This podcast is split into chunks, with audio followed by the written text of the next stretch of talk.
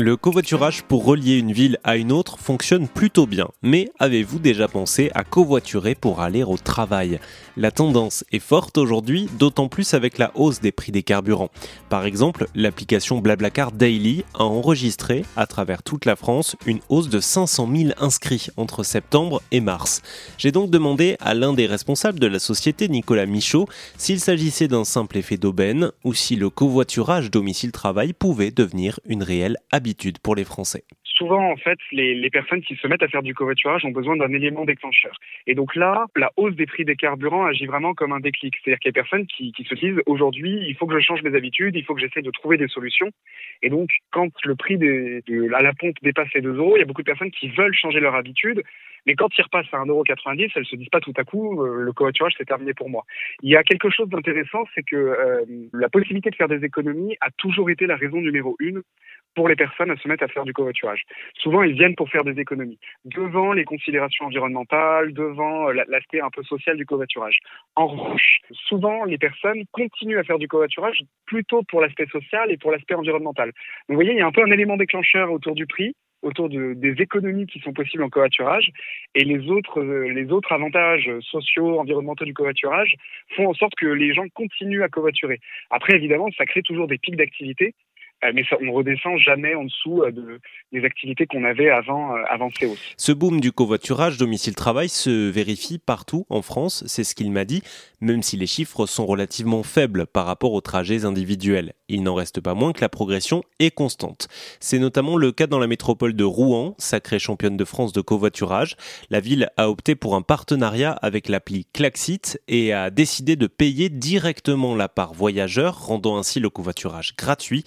Cyril Moreau, le vice-président de la métropole, nous donne quelques chiffres. Aujourd'hui, vous avez euh, un million de déplacements par jour sur le territoire de la métropole, à peu près 600 000 en voiture, et vous en avez 500 euh, qui se font en covoiturage.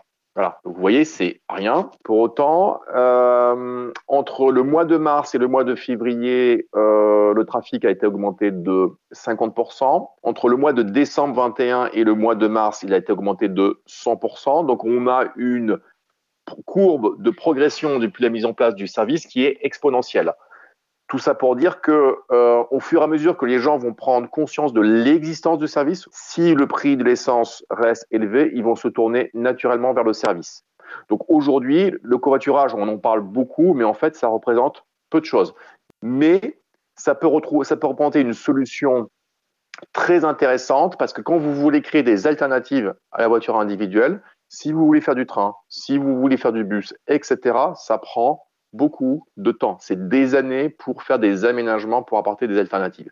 Là, avec un système de type voiturage, c'est une application, c'est du financement, ça peut être fait en quelques semaines, vous pouvez changer des comportements. La ville de Rouen a d'ailleurs décidé de tout miser sur les mobilités alternatives, via le covoiturage par exemple, mais aussi euh, en développant son réseau de pistes cyclables. 300 km de pistes devraient être construites, son offre de vélos en location avec un objectif de 4000 d'ici 5 ans, ou encore en augmentant de 10% son offre de bus. Euh, pour Cyril Moureau, financer et encourager le covoiturage doit être complémentaire du reste. Quelqu'un qui covoiture, il émet moins de que quelqu'un qui est tout seul dans sa voiture. Donc on est bien dans, la famille des déplacements en mobilité euh, durable.